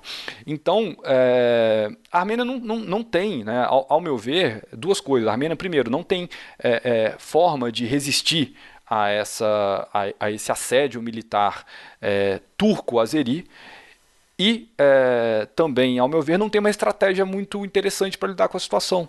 É, é, e aí que volta ao ponto anterior, né, é, eu não sei exatamente o peso que o Nicole Pashinyan tem no, no WhatsApp do, do, do Putin, né, ou no Telegram, sei lá, né, do, do, do Putin. É, peso que os seus antecessores tinham, ele eu não sei. Né? E, e, alguns analistas falam que, olha, é, o Putin ele está sendo frio, né? ele se manifestou só hoje, que ele se manifestou sobre o conflito, né? ele mesmo, não o Lavrov, né? mas ele, Vladimir Putin, é, porque ele está dando um gelo no Pashinyan, falou, ah, tá, tá punindo o garoto rebelde, né? que quis é, bagunçar ali o, o, o quintal dele. É, então, é, o, que, o que a gente viu nos últimos dias, Geraldo, e, e eu tenho falado sobre isso no Twitter, é, e tenho é, magoado alguns grandes amigos da comunidade armênia, é que a Armênia não tem um, uma estratégia, ao meu ver, é, é, bem definida de, de, de, de, como resolver a situação. Porque o que, que a Armênia fez nos últimos dias? Tudo bem, tem aqui em Kardashian, tem o Sistema Vadal que ficam no Twitter, e pô, maravilhoso, né? Os caras têm milhões e milhões de seguidores e, e, e né, e, e espalham a palavra sobre agressão azeri, papapá, mas né, lá no fronte de batalha, o que a Armênia faz é recrutar voluntários, mobilizar é, o seu exército regular e para ir para o fronte. É, essas pessoas é, morrem né, na, na, na, nesse confronto. Né? A gente tem uma estimativa de mais ou menos mil armênios militares né, é, mortos até agora. O Azerbaijão não libera o número de mortos, a gente não sabe quantos azeris morreram. Estimativas armênias falam que foram 6 mil é, baixas azeris, é, o que é um número absurdo. Né? Tudo bem, os azeris estão tentando é, conquistar o território, então eles têm um ônus maior em, em números de vidas. Mas 6 mil é um número absurdo, e se for isso mesmo, ou, ou metade disso, isso vai ser uma celeuma dentro do Azerbaijão gigantesca. Né? E assim, o que teve, o que teve ontem foi o, o, o governo da Armênia é, pedindo para que é, políticos da Armênia, então governadores de província, na verdade governadores de região, né, a Armênia é um estado unitário, e, e, e prefeitos de cidades importantes se alistassem. Então a única prefeita da Armênia, que é a prefeita de Etmiadzin, que é uma cidade importantíssima para a Armênia, porque é a sede do patriarcado da Igreja Armênia, a prefeita de Etmiadzin se, se alistou como voluntária é, pra, nas forças de defesa de, de, de Karabakh. Né? Louvável, muito importante, um gesto simbólico, mas isso não vai ganhar a guerra, isso não vai resolver o problema. Né? Isso não, não, não é uma estratégia é, efetiva para é, resistir ao, aos ataques da Turquia e do Azerbaijão. Então, ao meu ver, Geraldo, opinião minha, Heitor, no dia 22 de, de, de, de outubro de 2020, porque é isso também, né? as coisas mudam da noite para o dia, é, a Armênia está numa situação muito, muito, muito delicada. Os armênios de Karabakh estão numa situação muito delicada. Quando o Heitor foi falando, foi me dando um desespero. e uma angústia muito grande, né? Porque é, é uma sinuca de bica, não tem saída pelo que você está colocando, né? Porque agora a gente. É, bom, como você pontuou, tem essa questão então da União Europeia soltando notinha, que é o máximo que eles podem fazer, porque eles também não têm poder militar nenhum, né? Não é nem do feitio, e mesmo que eles quisessem, eles não podem. Quem pode agir são os seus estados, mas os seus estados estão dentro da OTAN, né? Então, mesmo que a União Europeia, sei lá, é, adote uma missão para ir lá intervir para conter o conflito, e mesmo assim, é, os estados ainda estão comprometidos com a OTAN. Então, provavelmente, o que acaba é que, se a OTAN for soltar alguma notinha, vai ser para defender o Azerbaijão. Né? E aí você entra os gigantes, Turquia, que tem um interesse direto ali, e, bom, e aí tem os Estados Unidos também, né, que você não, não mencionou ainda, está lá do outro lado do Atlântico, mas também é quem lidera a OTAN, né, então você vira uma tensão entre gigantes, né, Rússia, não é só Rússia e Turquia, mas você traz Rússia, Turquia e Estados Unidos, que como você pontuou bem, o timing é ótimo, porque está com essa com, com o processo de eleição, mas inclusive o, virou tema do debate, né? É, a gente viu aí o Biden acusando o Trump de que não está fazendo o suficiente, e aí hoje o Pompeu resolve convocar para um diálogo, né? Mas a chance, pelo que você está falando, né? Eu comecei o episódio falando que eu desconhecia esse tema, mas pelo que você está colocando, é, todos esses esforços são em vão, né? É só para cumprir o, o, protocolo diplomático e falar que se posicionou e tentou fazer alguma coisa. Mas há uma grande chance, então, da Armênia ser aniquilada ou... Muito se falou, Carol, seus pontos são excelentes, deixa eu ver se eu consigo dar conta deles. É, muito se falou de uma solução kosovar, hum. né? Ou seja, de patrocinar um Estado independente na região, que é o que os armênios querem, é, fazer algum controle daquela região de, de, de, né, de é, peacekeeping, sei lá, qualquer coisa, uhum. e resolver a situação desse jeito, né? a, a, a, despeito de sérvios, né? a despeito de azeris nesse caso, mas é, resolve a situação. É, ou, e muito se falou também, ah, os Estados Unidos têm que agir, a União Europeia e tal, mas a, a OTAN, é, a gente não está nos anos 90, é, a gente não está naquele contexto que o Bill Clinton estava desesperado, depois do que aconteceu é, na Bósnia e em Ruanda, e depois a Mônica Levinsky. É, a gente não está no contexto de é, um encolhimento da Rússia na crise do Boris Yeltsin, que vai levar à sua renúncia e depois a ascensão do, do Putin. É, a gente não está naqueles anos 90 de, ah, né, pô, vamos tentar soluções cooperadas, vamos conversar, todos nós, a gente pode chegar lá de maneira cooperativa, né, os fóruns multilaterais. O mundo mudou. É, o mundo mudou. E, e aí, Carol, Geraldo, eu, eu, vocês, por favor, me, me, me, né, me, me corrijam, me, me, é, é, me, me, falem o que, que vocês pensam, mas eu, eu não vejo nenhum tipo de. de é, ninguém vai meter a mão nisso. Mas ninguém vai meter a mão nisso. Sabe? Ah, mas o humanitarismo, a França, não, não vai, ninguém vai colocar. Né, é, é, a, o, o, Pompeu vai fazer esse mise-en-scène, né, vai receber os, os, chanceleres de Armênia e Azerbaijão em momentos separados para conversar, mas é mise-en-scène, né, para dizer que está de fato fazendo alguma coisa, mas não vai mudar nada. É, não vai mudar nada. E, e, e, é uma situação de fato muito. Eu, eu não vejo saída assim, não, não, é, nem eu nem ninguém, na verdade, né, porque. É, é para os armênios é isso, é uma guerra pela existência. Eles falam, nós vamos perder Karabakh, é, e a gente, os armênios falam, né? Estou aqui fazendo uma citação. A gente não vai cair nesse papinho de que o Azerbaijão vai respeitar a população armênia de Karabakh, porque isso não aconteceu na Hitchevan. A presença armênia na Hitchevan foi varrida, né? E aí o cemitério de Nordulfar, que era o cemitério medieval né, né, do, do, dos armênios na Hitchevan, foi virou campo de tiro, literalmente, é, é campo de, de, de, tiro do, do Azerbaijão. É. A coisa mais importante que tem na Hitchevan hoje é o museu do rei Dar Aliyev, que é o pai do Ilhan Aliyev, né, e era um local também a Armênia tinha presença medieval coisa e tal. Então os armênios não vão, eles não acreditam, eles não confiam né, que, o que os armênios podem viver é, como uma minoria dentro do Azerbaijão. É, cá entre nós não há clima para isso. Né? O, o, armênios e azeris se, se, se, enfrentaram em processos até mesmo de limpeza étnica nos anos 90, né? então é, é, impossível que haja algum tipo de, de coexistência pacífica, sabe, de, de convivência é, da maneira que está.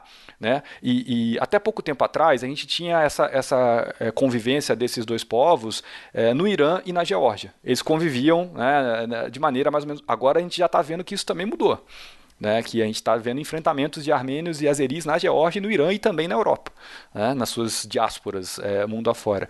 Então, assim, eu sinceramente não, não, não vejo uma solução. Eu acho que a situação da Armênia ela já era muito é, precária antes, por conta da, das fronteiras fechadas a leste e a oeste, né, a norte com a Geórgia, mas a Geórgia é inimiga da Rússia, que é a principal aliada da Armênia, né, e a sul, é, ao sul é o Irã, que, né, legal, é um belo amigo da Armênia, mas também não é um, né, é, tem os seus problemas, e a situação da Armênia já era muito drástica, assim. Ainda que ali 2015, 2016, 2017, a Armênia é, estava recebendo muitos é, membros da diáspora armênia no mundo, então muita gente de, de, da Califórnia, de Nova York, do Brasil, por que não? Buenos Aires, dando uma nova vida à Armênia, né? O, os armênios da Síria, que deixaram Alepo, que era uma cidade que, com milhares e milhares de armênios e voltaram é, para a Armênia, né? voltaram entre aspas, né? a ideia do retorno. Né? É, é, a Armênia estava num processo interessante de se transformar uma startup nation, assim como Israel e tal, mas é, não, hoje eu já acho que, que, que isso está ali em risco. É, então eu não, não sei, não, não, não, sou otimista para a situação, não sou otimista para a região.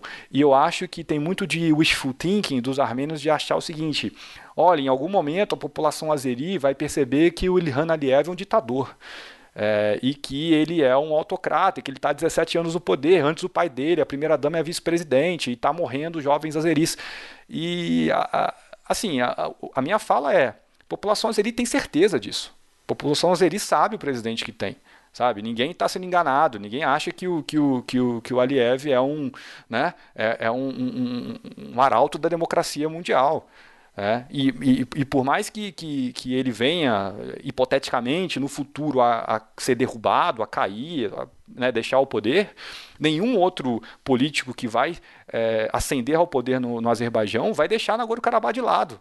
Sabe? Eu falo assim, ah, tá, agora somos uma democracia, Nagorno-Karabakh tem direito de se autodeterminar. Porque isso está tão enraizado na identidade dos dois países que isso é uma, é uma guerra que se retroalimenta e que, de certa maneira, é, é, é o que você falou, Carol, mais cedo, né? É briga de irmão, né? É, são irmãos ali naquela região, né? São, são pessoas que, que, que, são vizinhos, né? E esses vizinhos eles têm que, que conviver, porque não tem outra saída para eles, né? Não tem como colocar cada um num continente, né?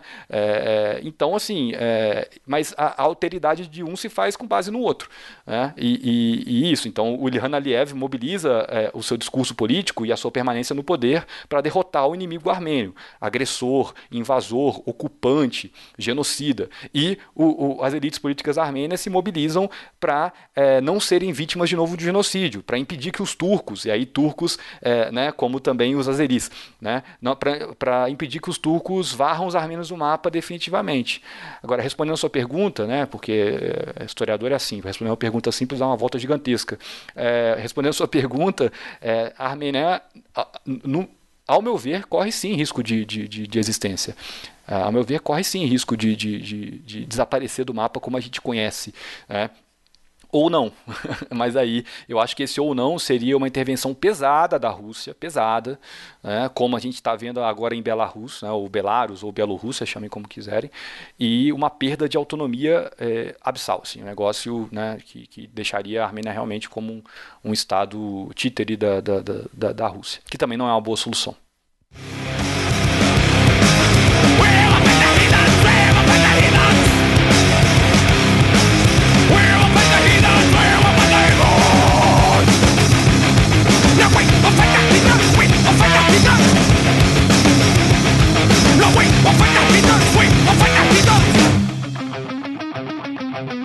Olha, uma, uma solução para o conflito que eu acho é o lobby armênio nos Estados Unidos eleger a Kim Kardashian para alguma coisa, né? ah, o marido dela é candidato aí, é, né? Ela então... como primeira dama. É. Não, mas é, a, a diáspora armênia, né, se me permitem pegar o gancho da piada, ou nem é piada, né, Geraldo? mas se me permitem pegar o gancho, Não seria a coisa mais estranha que eu vi na política nos últimos 5, 10 anos. a diáspora armênia ela tem um peso importantíssimo. Né? É um peso financeiro, é um peso importante em, em, em lobby, né? em, em é, em ativar os seus governos nacionais para que façam algo. Isso vem sendo feito nos Estados Unidos muito forte. Então, houve hoje a aprovação de uma resolução na, na Câmara Baixa do, do Congresso americano é, para que os, os Estados Unidos reconheça a, a, é, Nagorno-Karabakh como uma república. É, isso não vai dar em nada, né? vamos falar aqui português, claro, não vai dar em nada, mas isso é importante. Na, no parlamento francês isso também está tramitando.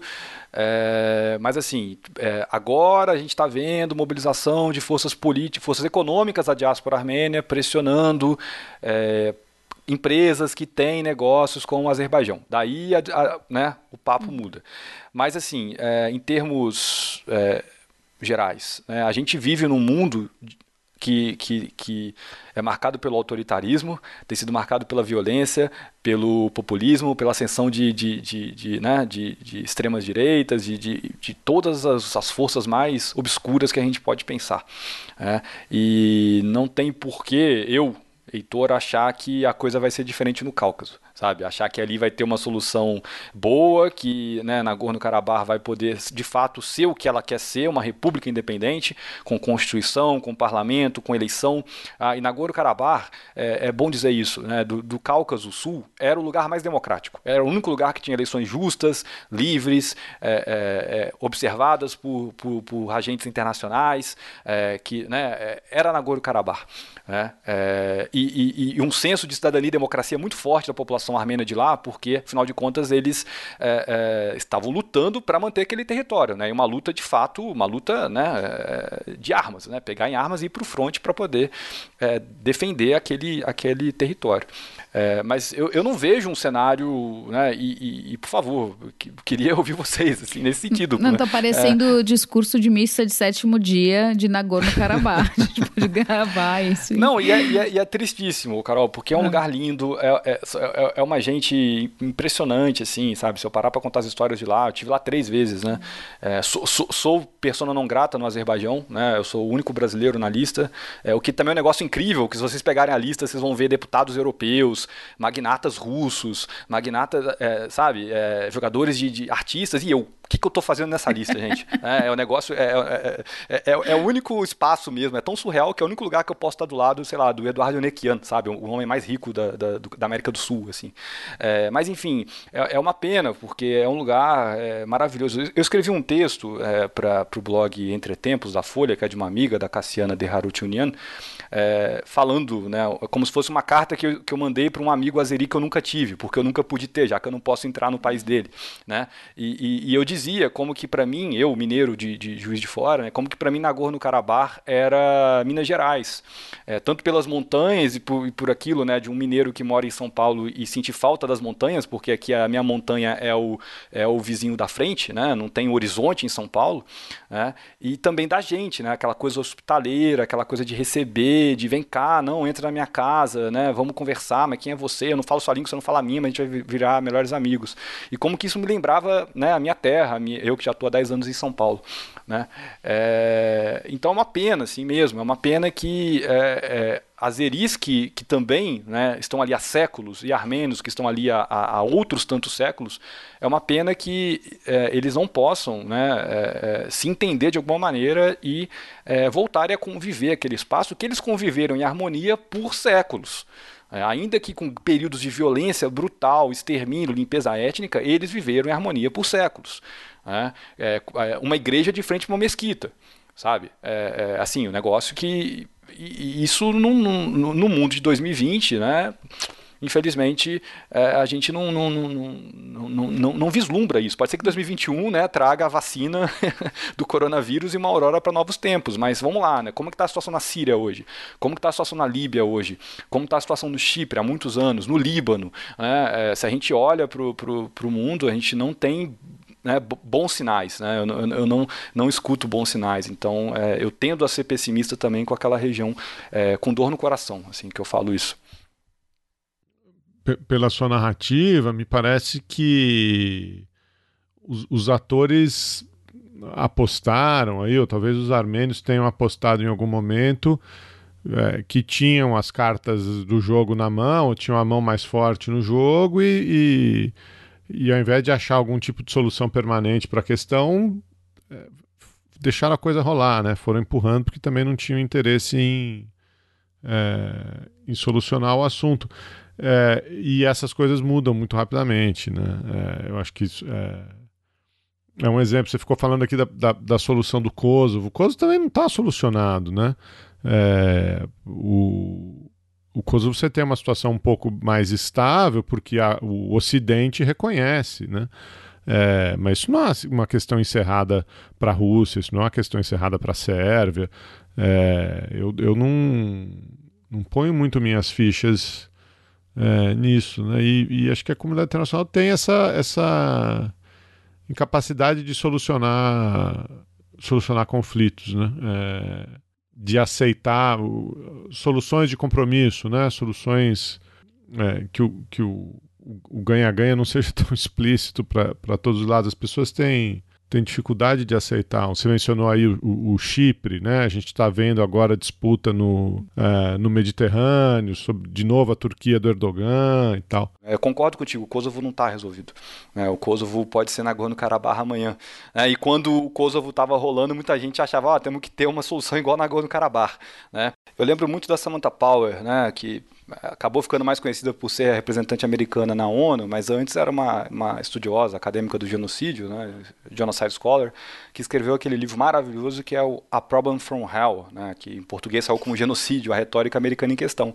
E a tese dela naquele livro era o seguinte: em todos os genocídios do século XX, incluindo no armênio, eh, os Estados Unidos souberam do genocídio, sabiam que estava acontecendo, tinham capacidade de intervir e não fizeram se a gente olhar historicamente, né, qual que é de fato né, a, a, a vontade, essa coisa do R2P, né, aquela coisa toda que se falava tanto, né, qual que é a, a, a, efetividade mesmo, qual que é a, a realidade de, de uma intervenção em um conflito desse tipo. Agora, o país que você não mencionou, curiosamente, que é o país que todo mundo menciona, é a China, né? A China tem alguma posição nessa história toda? Tem algum interesse na região? Ou está fazendo uma outra postura que é muito a postura chinesa, né? Ah, vocês estão tão enrolados aí, a gente vai ficar aqui só de fora, é, porque não, também não vale a pena a gente se meter nessa briga, né? O, o, o custo é muito alto. A China, a China é o seguinte, a China está fazendo a chinesa, né? Ou seja, ela não, não, não tem é, palavras fortes, né? É, a China ela tem investimentos em todos os países da região. A China tinha acabado de anunciar é, na Armênia a construção de uma cidade tecnológica, é, de um, de, ia patrocinar uma cidade do zero, entre aspas, ia pegar um distrito de, de Yerevan, ia criar uma, uma cidade de startups ali é, e investir coisa e tal, porque como eu dizia, a Armênia é muito forte nisso, né? A Armênia tem tem uma, uma, uma capacidade de, de, inovação tecnológica muito interessante. É, e assim, se a gente pensar ali na nova rota da seda, aquela coisa toda, o Cáucaso não é exatamente a rota. Né? Então, é, nesse ponto, eu, eu tiraria um pouco, não, não, não, coloco foco na China, é, Geraldo, por, por não ver a China ainda de maneira muito presente ali, pelo menos é, no, no, na minha visão. Tá? É, então, nesse sentido, Nesse sentido, eu te responderia é, dessa maneira. É, mas a gente está tá aqui num tom pessimista ou realista, se preferirem, né? Mas assim, é, é um tom que a gente pode trazer também, né? Para ou pelo menos ouvir, quando a gente analisa a política brasileira. Né? A gente, muitas vezes a gente tem um, um tom é, pessimista né? Ou, ou, muito duro analisando o nosso cenário político nacional e né, o caminho que a gente tomou e, sobretudo, a falta de, de, de, de saída A gente não vê uma saída para o buraco que a gente se meteu.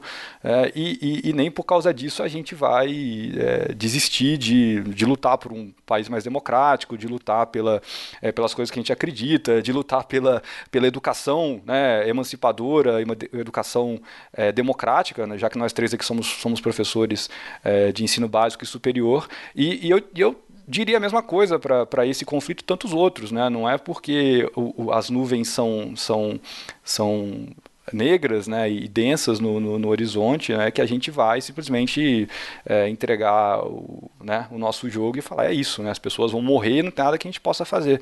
Então eu acho que a gente tem, né, to, todos nós, é, nós três aqui, também os ouvintes, a gente tem um compromisso de é, estudar sobre esses conflitos, de compartilhar informações que sejam é, verificadas, que sejam informações é, né, de fato é, reais sobre o que está acontecendo, é, procurar se distanciar de, de, de, de, de sabe, de, de é, porque eu estou querendo chegar no seguinte ponto, Geraldo, eu tenho visto, né, e eu fiz uma thread sobre isso no Twitter, não sei se vocês acompanharam, sobre os usos que se dá desse tipo de conflito para usos políticos locais. Então, assim, grupos muito obscuros da política brasileira usando da, da causa armênia para se autopromover, para fazer um discurso cruzadístico. Olha lá, né, os cristãos armênios sendo massacrados por muçulmanos, bárbaros, não sei o quê.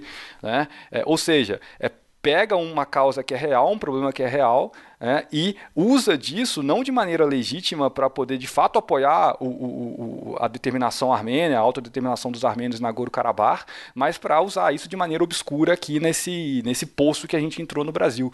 Né? É, então a gente tem um compromisso com isso também, de, de, de, pegar esse, esse conflito ou qualquer outro que a gente olhe e, e, fazer uma, uma análise com base no que a gente acredita, né? com base no que a gente defende, e, e é, porque isso tem um poder multiplicador muito grande e talvez essa seja a saída é, é, de todos os conflitos, né? de, de, é, de, tirar o que há de camadas de, de, grandes interesses, de grandes petrolíferas, empresas de gás, grandes oligarquias né? e agentes que estão muito além da nossa, da nossa lá, nosso, nosso impacto e chegar é, no interesse das pessoas, do povo, da galera que está sofrendo, que está passando fome, que está tomando tiro, né, na, na bomba na cabeça e coisa e tal. Então, eu não queria terminar com uma nota tão né, pessimista, mas também com um chamado a, a, a conhecer, a estudar, a pesquisar, a compartilhar e é, entender o que é discurso, o que é propaganda, o que é realidade e como que a gente pode é, compartilhar, fazer uma corrente de, de informações e de né, solidariedade de, de pessoas e de povos. Eu acho que isso é importante.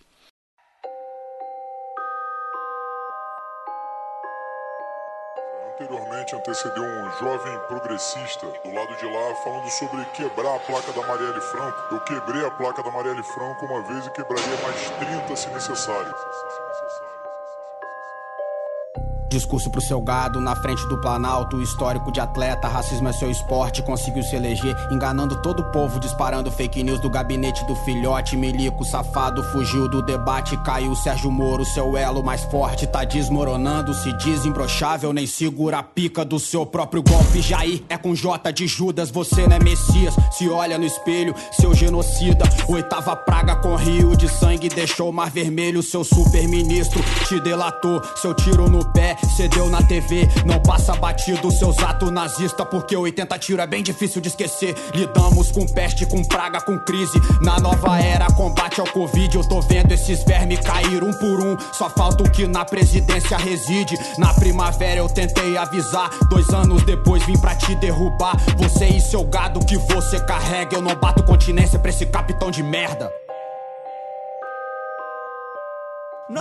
Eu repito o que eu falei no começo, para mim o Chutando a Escada é um, né, tenho muito carinho por esse espaço aqui e, saúdo vocês e, e, e, mais do que estar aqui falando, né, eu sou um ouvinte assíduo e vocês sabem disso, então é, eu ainda mantenho a tradição de todo começo de semestre para todas as minhas turmas passar o, o, episódio de História Global, porque aquilo é uma baita aula e é uma aula muito melhor do que eu posso dar, então é, né, é audição obrigatória.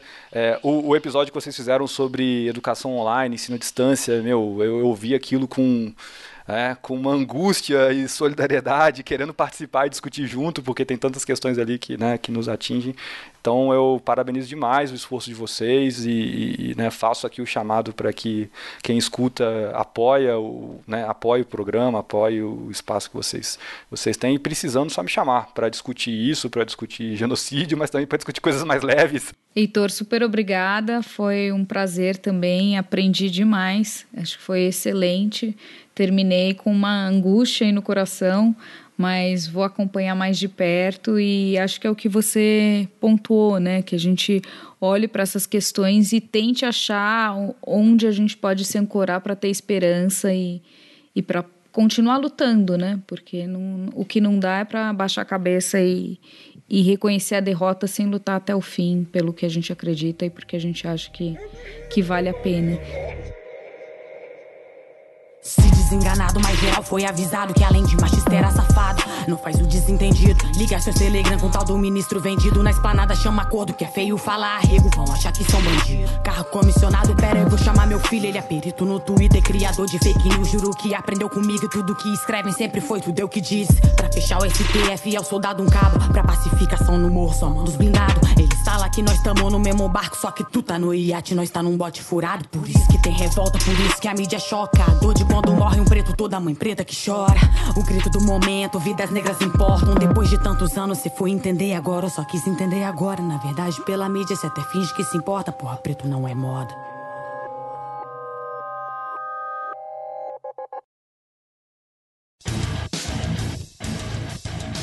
Você acabou de ouvir mais um episódio do Chutando a Escada.